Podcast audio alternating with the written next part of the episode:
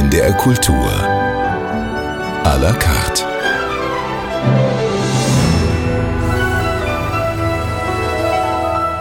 Am Mikrofon ist heute Annemarie Stoltenberg und im Studio begrüße ich ganz herzlich Jan-Philipp Remzma. Viele Jahre lang waren Sie Professor für neuere deutsche Literatur an der Universität Hamburg. Und da, lieber Herr Remzma, hörte ich schon immer, dass Sie viel über Wieland gesprochen haben. Ja, das habe ich. Ich habe sogar mal eine zweisemestrige Vorlesung gemacht. Hab mir damals angehört, dass das sehr unkonventionell sei. Zweisemestrige Vorlesungen macht man nur über Goethe. So, ich ja, dann machen wir jetzt eben eine über Wieland. Wir setzen heute auch Wieland einfach mal auf den Stundenplan. Sie haben eine Biografie geschrieben, die jetzt Anlass unseres Gespräches ist. Christoph Martin Wieland, die Erfindung der modernen deutschen Literatur. Und ich freue mich ehrlich gesagt schon seit Tagen darauf, mit Ihnen mal ganz ausführlich über Wieland zu sprechen. Sie haben vor vielen Jahren auch schon versucht, Wieland als Autor mehr so ins Bewusstsein zu rücken als Sie unterstützt haben mit der Stiftung zur Förderung von Kultur und Wissenschaft, haben Sie unterstützt eine Wieland-Gesamtausgabe. Das war ein Reprint. Die hat diese Stiftung, das heißt ich, wir haben die gemacht. Also äh, die Idee kommt daher und äh, das war eine Kooperation mit Franz Greno, der damals seinen Verlag noch nicht gegründet hatte, aber von 2001 als Hersteller kam und schon mal eine große Reprint-Ausgabe der Fackel von Karl Kraus gemacht hatte. Und ich habe ihn gefragt, ob man so etwas auch als Privatmann machen könnte. Und so haben wir das dann gemacht. Das war ein Reprint, wie gesagt, der großen Ausgabe, die zu Wielands Lebzeiten erschienen ist. Und die wurde dann damals für 148 ich Mark weiß es noch wie heute, 148 Mark. Mhm. Und das waren die erste Auflage, 10.000 Exemplare, die in 0, nichts weg waren. Man wollte Wieland lesen. Viele waren einfach neugierig, was das jetzt für eine verlegerische Unternehmung war. Aber viele haben auch auf diese Ausgabe gewartet. Sie haben sich also irgendwann für Wieland auch so als so eine Art Hausheiligen entschieden? Nein, Hausheilige habe ich nicht. Hausheilige haben Sie nicht, aber Sie haben sich entschieden, Wieland ist einer Ihrer wichtigen Begleiter ja, durchs Leben. Äh, Warum? ich bin auf verschiedenen Wegen immer wieder auf das Werk Wielands gestoßen und habe dann irgendwann gemerkt, was für ein großartiger Autor das ist. Und als ich den großen späten Roman der in der Antike spielt, Aristipp und einige seiner Zeitgenossen gelesen hatte, war ich von der ersten Seite fasziniert und stellte dann fest, es gibt über diesen Roman nichts, außer eine verschollene Dissertation aus dem Jahr 1933, einem Wielandjahr. Und dann habe ich gedacht, das schreibe ich dann. Wir werden in der nächsten Stunde hoffentlich ausführlich über Wieland und warum es lohnt, Wieland zu lesen sprechen.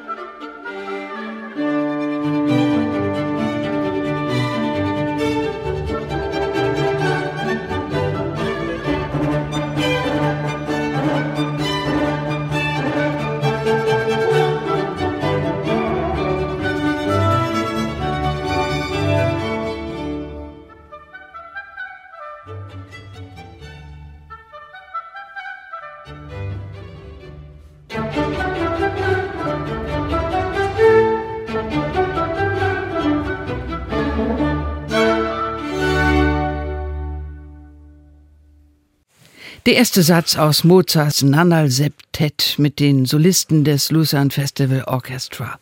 Wir sprechen heute über Christoph Martin Wieland mit Jan-Philipp Remzma, der eine Biografie veröffentlicht hat über diesen großen deutschen Dichter. Sie nennen das ja im Untertitel die Erfindung der modernen deutschen Literatur und im ersten Kapitel geht es gar nicht so sehr um den Menschen Wieland, sondern darum, welche Bedeutung hat er eigentlich innerhalb dieser äh, Literatur. Er wird ja immer so eingeordnet, so zwischen Aufklärung und Klassik. Mhm. Also vielleicht muss man diesen Untertitel kurz erläutern. Es gibt, wenn man sich ins 18. Jahrhundert einliest, einen wirklichen Bruch was mit Lessing und Wieland beginnt, auf dem Theater, im Roman, auch in den Versen, das ist etwas ganz anderes als das, was vorher passiert. Da ist ein ganz anderer Ton und da wird ein Ton angeschlagen, der im Grunde noch der heutige ist. Mit natürlich Unterschieden und so weiter, aber äh, gegenüber dem, was vorher zu lesen und zu hören war, ist das etwas ganz anderes. Und man war auch zu Wielands Zeiten der Meinung, dass die deutsche Literatur keine richtige Vorgeschichte hat. Man hatte keinen Kontakt mehr zum Mittelalter, schon zum Barock nicht mehr. Man war der Meinung, die Literatur müsse jetzt für Deutschland erfunden werden. Der Dreißigjährige Krieg hätte da eine kulturelle Wüste hinterlassen.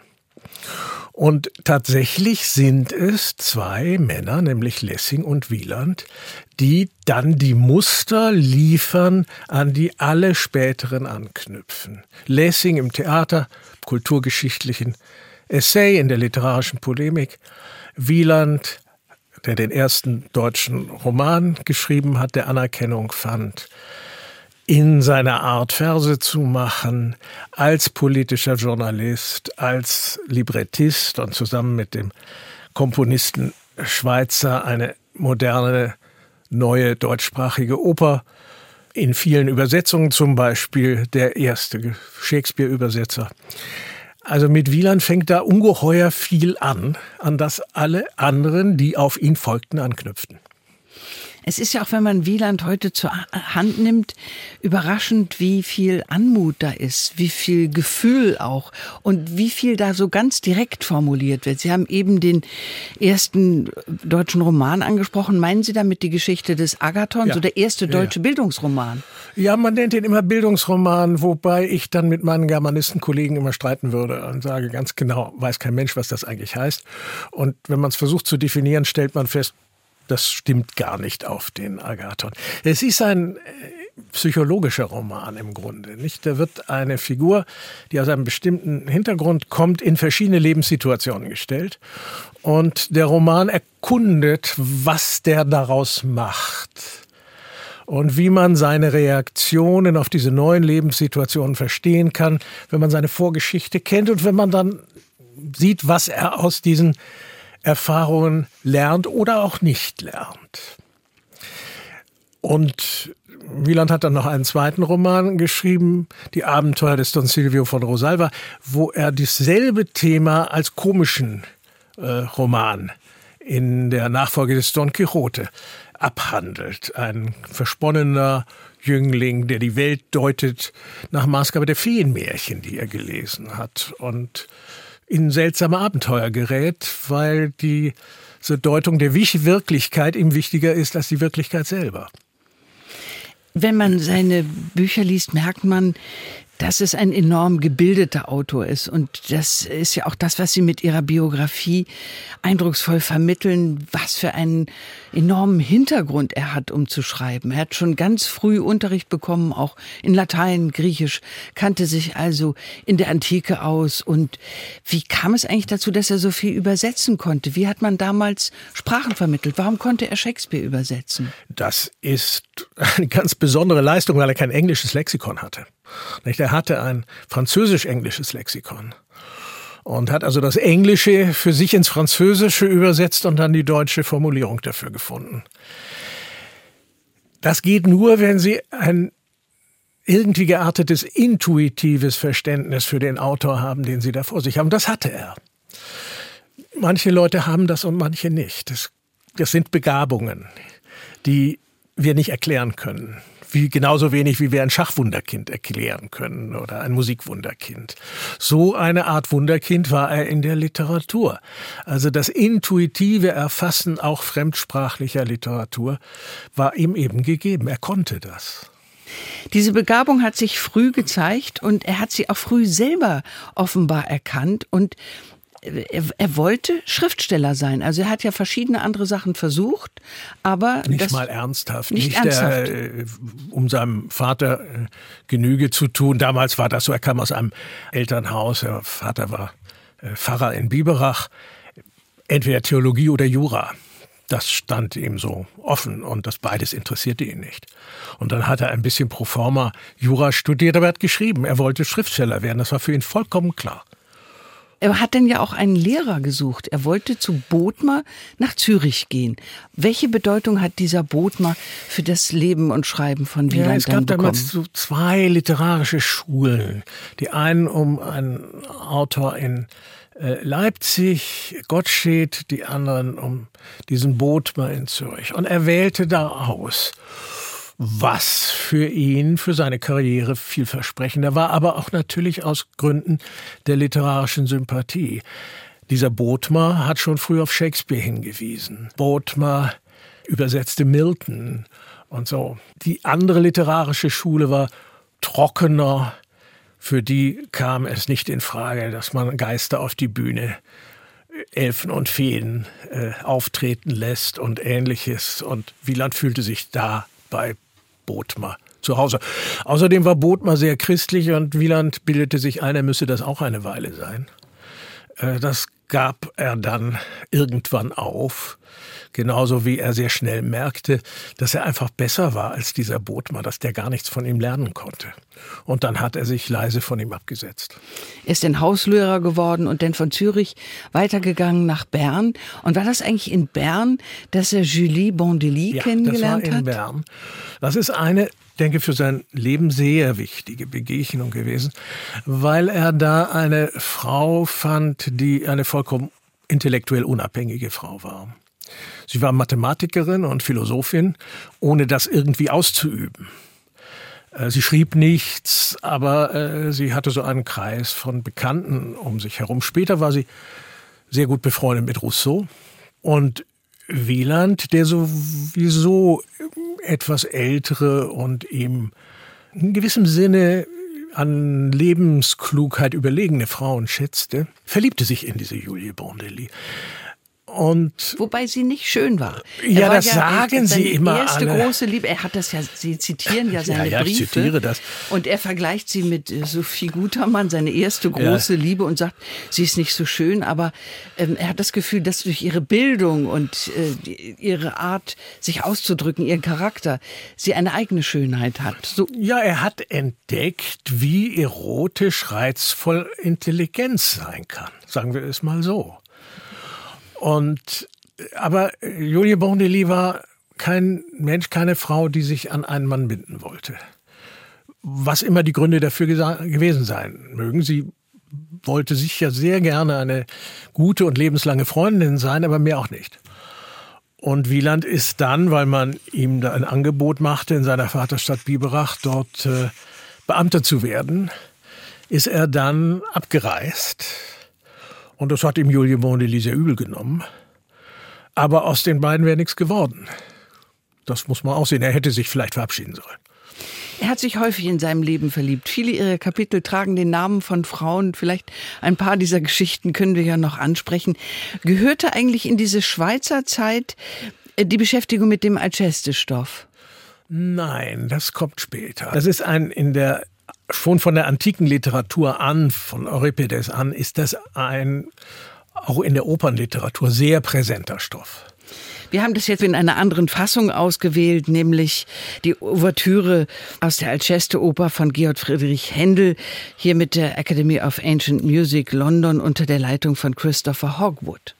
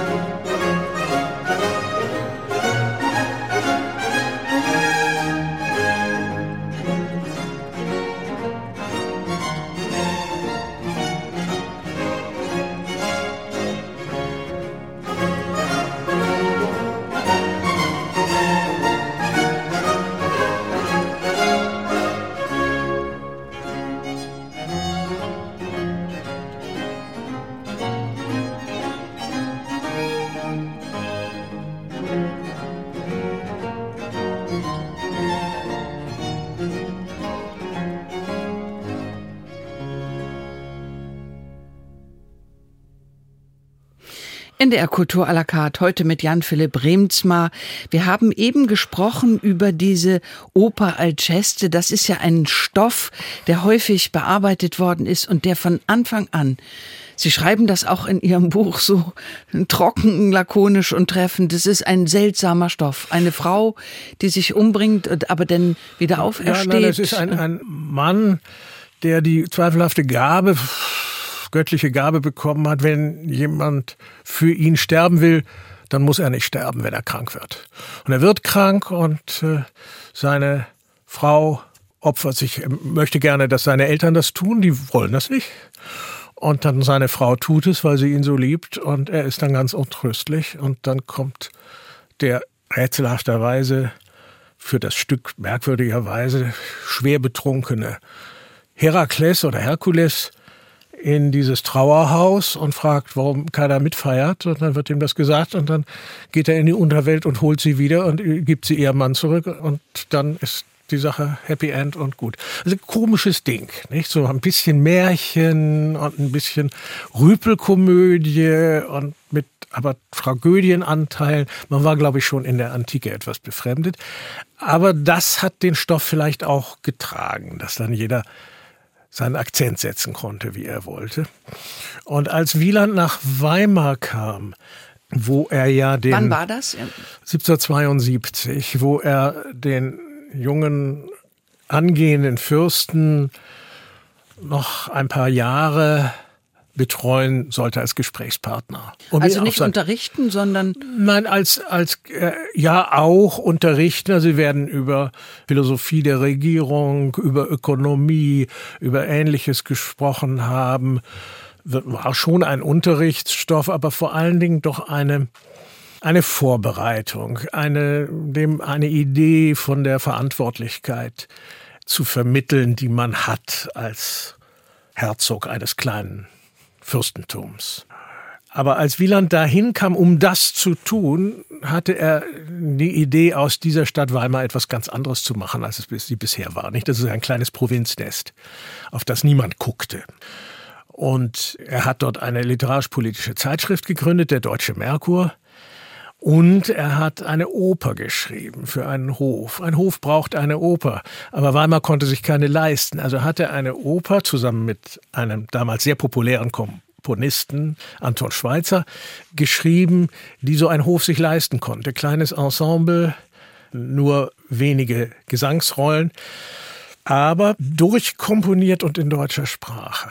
Also keine Sprechpassagen da drin, kein Allotria, wie das oft bei Opern zu der Zeit war. Und das war völlig neu. Also eine Oper, die nur aus Gesang und Rezitativ und nur auf deutscher Sprache bestand, das gab es noch nicht. Und das machte Furore. Und diese Oper wurde äh, 20 Jahre lang an verschiedenen, in verschiedenen Städten Deutschlands gespielt, bis sich dann der Operngeschmack änderte. Also die Geschichte von Wieland als Autor in verschiedenen Genres ist eine Erfolgsgeschichte. Das war ja auch bei der Geschichte des Agathon, die er veröffentlicht hat 1766, 67. Das war auch gleich das, was man heute einen Bestseller nennt. Ja. Ja, und man war, also Lessing rezensierte den und sagt, das ist der erste Roman für, er sagte, Leser mit klassischem Geschmack. Das bezieht sich auch auf die Zeit, in der das spielte, klassische Antike. Aber vor allen Dingen heißt es für den gebildeten, für den anspruchsvollen Leser ist das der erste Roman. Romane gab es ja viele, aber das war, wie man heute sagen würde, U-Literatur. Und das war der erste Roman, der allgemein akzeptiert wurde als Kunstwerk.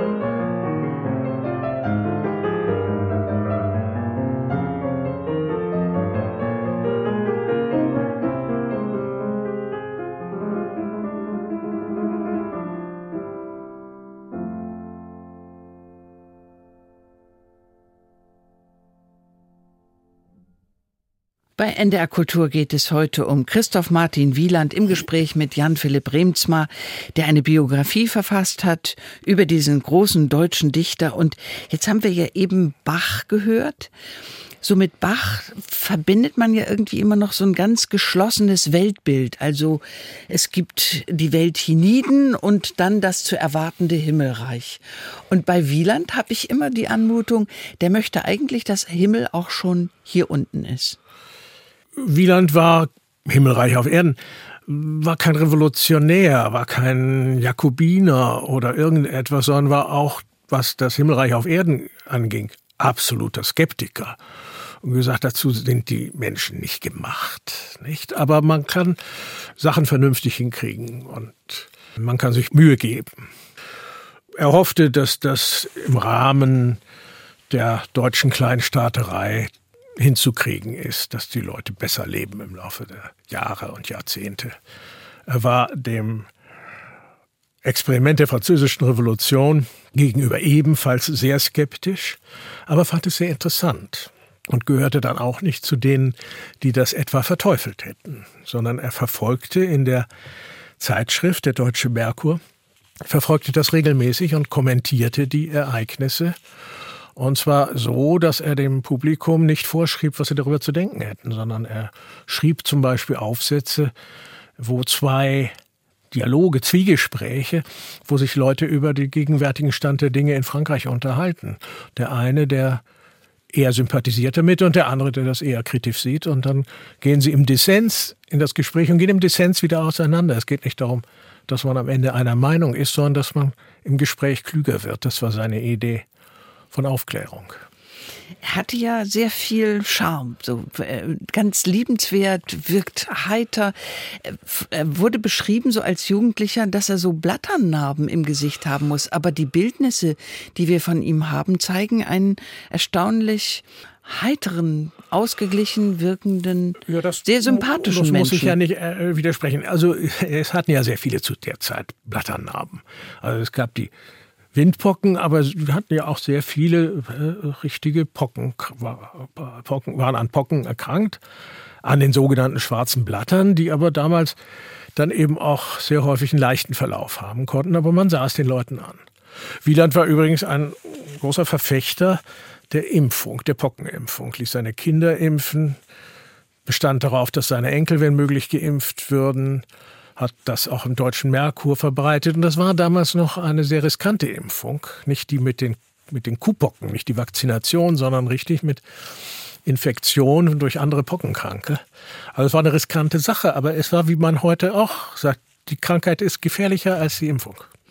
Wie modern dieser Dichter ist. Was hat er für ein Verhältnis gehabt zu Napoleon? Die müssen sich denn ja. Ja, er hat, äh, er hat den, die Rolle Napoleons zum Ende der französischen Revolution hin richtig prophezeit. Er hat also einen von diesen Aufsätzen mit in Form des Zwiegespräches gemacht, wo er gesagt hat, was wird aus dem allen werden?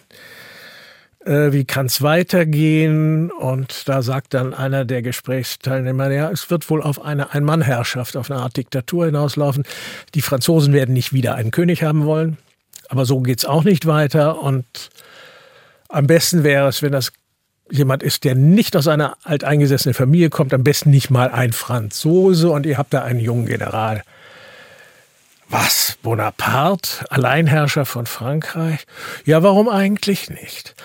Und das war zu einem Zeitpunkt, wo vielleicht dieser Gedanke in Napoleons Kopf selbst noch nicht war, dass das eine Möglichkeit wäre. Und Wieland und Napoleon haben sich dann später in äh, Weimar getroffen und eine Stunde lang unterhalten. Äh, und Wieland protokolliert dieses Gespräch, also schreibt darüber Briefe und ist, findet es sehr interessant, mit dem mächtigsten Mann Europas zu sprechen, aber er war nicht besonders beeindruckt.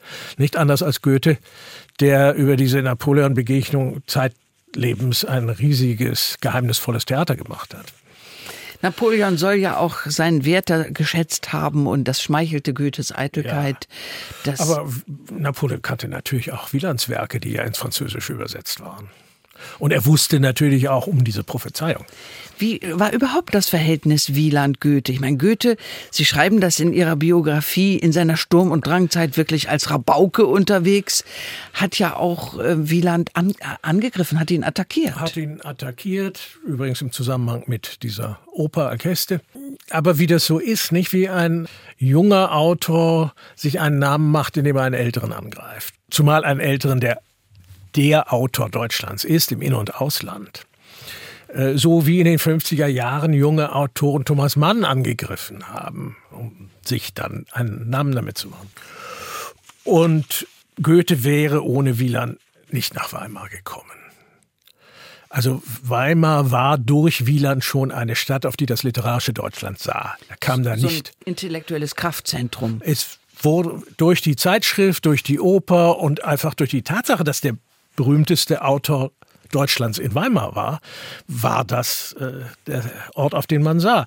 Und Karl August hätte das nie für eine gute Idee gehalten, sich einen jungen Autor zu holen, wenn er nicht dreieinhalb Jahre mit einem anderen Autor in engstem Austausch gewesen wäre. Und da sind auf einmal dann Wieland, dann ist der junge Goethe und dann beschließen die beiden zusammen Herder dahin zu holen, wissend, was sie tun, dass man nämlich nicht jemanden als Stadtprediger brauchen kann, der religiös und intolerant ist. Herder verstand was von Literatur und war mit dem jungen Goethe ja auch befreundet. Und deshalb hatte Wieland die Idee, Herder zu holen. Und auf einmal waren da in diesem kleinen Weimar Wieland, Goethe und Herder. Eine solche Kombination von Intellektualität und literarischer Schaffenskraft hat es in ganz Deutschland nicht gegeben. Und dann kam Schiller dazu. Haben die beiden denn auch Konflikte miteinander gehabt? Also ich erinnere mich, dass Goethe ihn auch versucht hat, lächerlich zu machen. Also wie gesagt, es gab diesen vor Weimar, diesen Angriff, eine Schrift Götter, Helden und Wieland, eine Art Parodie auf die Alceste-Oper. Und dann bei irgendeinem Ausflug haben sie mal diese Oper parodiert und Wieland lächerlich gemacht. Und Wieland war furchtbar getroffen. Das war einfach so Rabaukenhaftigkeit. Äh, das hatte im Grunde nichts zu bedeuten, außer sowas macht man nicht. Wie hat er denn darauf reagiert? Hat in einem Brief geschrieben, dass er ihm das Verständnis für derlei Unfug mangelt. Das war's. Aber es hat das Verhältnis der beiden nicht weiter beschwert. Nein, aber das war doch, außer vielleicht kurz nach der Ankunft Goethes in Weimar, nie sehr eng. So richtig persönlich warm sind sie nie miteinander gewesen. War das ein Generationenkonflikt zwischen den beiden? Es war wohl auch ein Generationenproblem, aber vor allen Dingen Goethe war eine ganz andere Art von Dichter. Etwas, was es vorher nicht gab, nämlich ein Autor, der seine dichterische Existenz auch verkörpert wie ein Star. Das gab es vorher nicht. Das betritt für Deutschland mit Goethe die Bühne. Wieland war das nicht und Wieland war das fremd. Schiller macht das dann nach. Nicht für, er schreibt die Räuber und er ist Repräsentant seiner Generation. Goethe hatte den Werther geschrieben und war Repräsentant seiner Generation. Und Goethe zieht das dann durch sein ganzes Leben hindurch, dass er sich in verschiedenen Gestalten inszeniert, bis dann zu der Art und Weise, wie er Hof hält, wie er sein Haus dekoriert und so etwas. Bei Wieland kamen sie nicht, wenn sie Wieland besuchten, in eine Bühneninszenierung hinein, wie bei Goethe, sondern bei Wieland kamen sie nach Hause. Er hat sich denn ja nach Osmanstedt zurückgezogen. Wollte er da seinen Frieden haben, Glück? Ja, das auch. Aber er war vor allen Dingen, das war Zeit seines Lebens sein Traum, auf dem Lande zu leben. Das war sein Ideal. Obstbäume, ein bisschen Vieh, lange Spaziergänge unter Linden, das war sein Ideal. Und schreiben, schreiben, schreiben.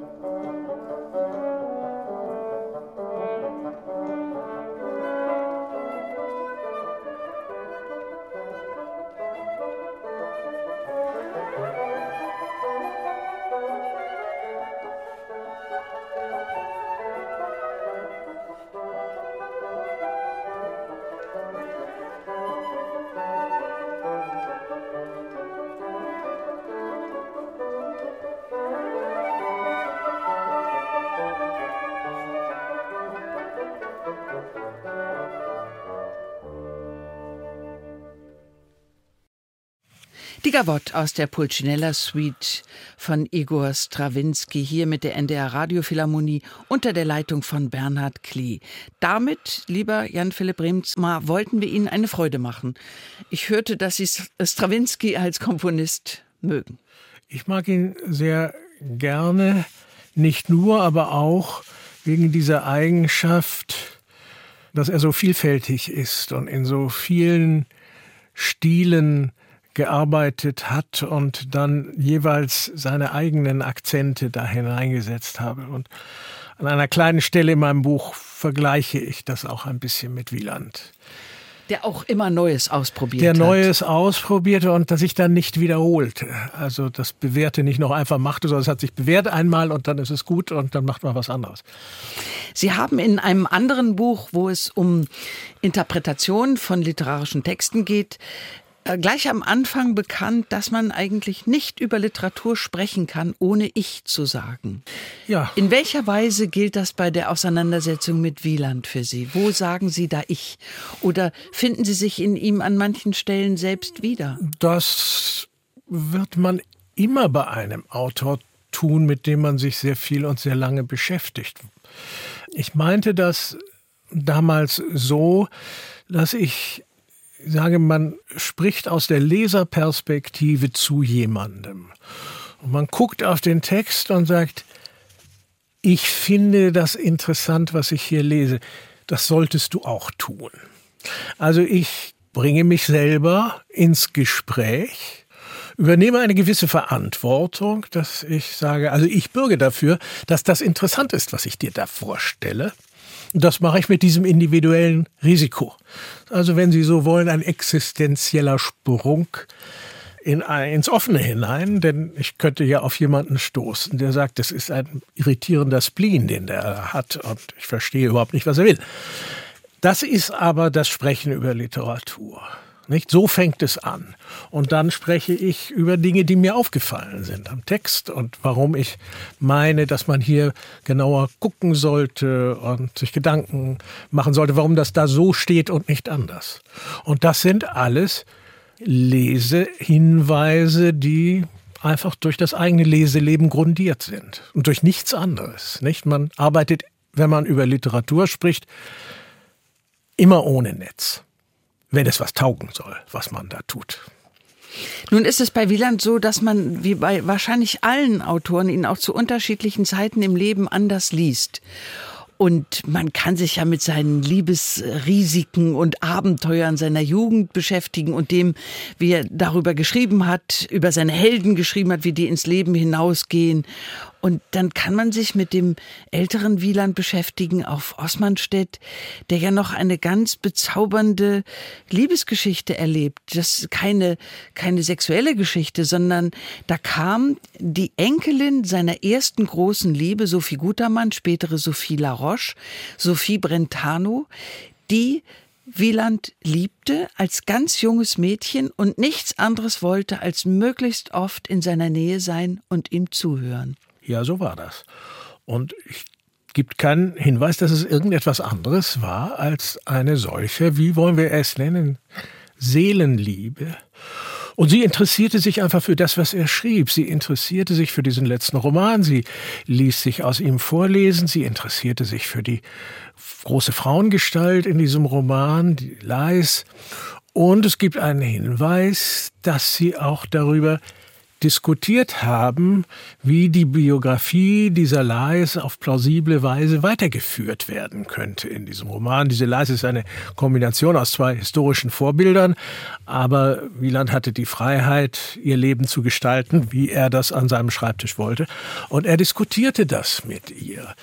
Es gibt auch eine Beschreibung, wie die zusammen auf einer Bank sitzen im Park und er ihr vorliest und ein Dritter kommt dazu und so. Also das war eine sehr innige Liebe und sie ist auch dort begraben, wo die Frau begraben ist und wo dann später Wieland sich begraben ist. Es ist also ein Dreiergrab. Und Wieland hat dazu eine Aufschrift gedichtet, Liebe und Freundschaft umschlagen die verwandten Seelen im Leben und ihr Sterbliches deckt dieser gemeinsame Stein. Das können Sie da lesen auf diesem, auf einem kleinen Grabobelisken. Am Bei Ufer einer von uns beiden ja schon empfohlenen Reise nach Osmanstedt. So ist es, am Ufer der Ilm. Sie hatte ja auch ihm geschrieben, dass sie am liebsten dort sterben möchte. Und genau so hat es sich dann ereignet. Sie bekam offenbar eine Grippe und eine Hirnhautentzündung. Das weiß man nicht genau. Nicht? Also äh, die, die Todesursache hieß wie damals sehr häufig Nervenfieber. Man nannte hochfiebrige Erkrankungen, die dann zu Fieberdelirien führen, Nervenfieber. Das war eine bestimmte Theorie. Also es können verschiedene Krankheiten sein, die äh, so enden. Aber sie ist hochfiebernd gestorben und er hat dann sehr schnell dafür gesorgt, dass sie, wie wohl aus einer katholischen Familie, dort auf einem privaten Grundstück mit einem evangelischen Pfarrer beerdigt wird. Hoffen wir, dass ihn das ein bisschen getröstet hat, denn sein Himmel muss sich verdunkelt haben Ja, nach dem Tod von Sophie Brentano. Ja, und dann seiner Frau. Also die beiden waren gestorben, die ganz alte Vertraute und die junge, die ihn liebte und die er liebte. Und dann war da nichts mehr, außer einer späten Brieffreundschaft, die ein paar Jahre dauerte. In ja, diese Weimar, Brieffreundschaft, das war Elisabeth Solms-Laubach. Solms-Laubach. Die haben sich aber nicht getroffen, die Nie. haben nur brieflich miteinander. Nein, diese. Solms-Laubach, die wollte eigentlich für Sophie Laroche, die im Alter Geld brauchte, Geld sammeln und fragte Wieland, wo kriegt man welches her? Und dann war aber Sophie Laroche gestorben und dann setzte sich dieser Briefwechsel fort und das ist auch eine Liebesgeschichte, aber die haben sich nie gesehen. Aber Wieland schwärmt sie brieflich an. Der von Ihnen ja auch, ähm, der gehört auch zu den Dichtern, mit denen Sie sich Ihr Leben lang beschäftigen. Arno Schmidt hat mal gesagt, dass er ausgerechnet hat, wenn bei der und der Lebenserwartung, was er noch lesen kann und was er nicht lesen kann. Das ist eine Passage bei Arno Schmidt, die mich tief deprimiert. Also wenn Ja. ich mir vorstelle, ich würde ungefähr ausrechnen, welche Bücher ich noch lesen kann und zu welchen ich keine Zeit mehr habe, das würde mich behindern. Haben Sie mal so eine Überschlagsrechnung gemacht, Ich was Sie noch wei- ich lesen habe das möchten? wohlweislich nicht getan. Also dann würde man einen Schreck bekommen und sehr vieles nicht lesen, weil man sagt, das lohnt nicht. Aber man möchte ja eine ganze Menge Sachen lesen, die sich eigentlich nicht zu lesen lohnen. Stimmt, die müssen Ja. auch mit den anderen kompostieren. Ja, ja. Also äh, das ist eine schreckliche Stelle. Aber er hat ja nicht unrecht. Das ist, man kann nicht so viel lesen. Welche Bücher wollen Sie denn unbedingt noch lesen und schreiben? Ach, also schreiben, das wird sich finden. Und lesen, ich muss unbedingt wieder Krieg und Frieden lesen. Ja, das nimmt man sich immer wieder vor. Also ich habe es ja mal gelesen, sehr spät. Und äh, habe mich furchtbar geärgert, wie spät. Und das will ich jetzt unbedingt demnächst wieder lesen. Ich empfehle jetzt gerade zur Lektüre die Biografie über Christoph Martin Wieland, die Erfindung der modernen deutschen Literatur von Jan Philipp Remzma. Erschienen ist sie bei CH Beck und steht jetzt schon auf der Liste der nominierten Bücher für den Sachbuchpreis der Leipziger Buchmesse. Das war's hier bei NDR Kultur à la carte. Am Mikrofon verabschiedet sich Annemarie Stoltenberg. Ihnen danke ich herzlich für das Gespräch, Jan Philipp Remzma. Ich danke Ihnen. Machen Sie's gut. NDR Kultur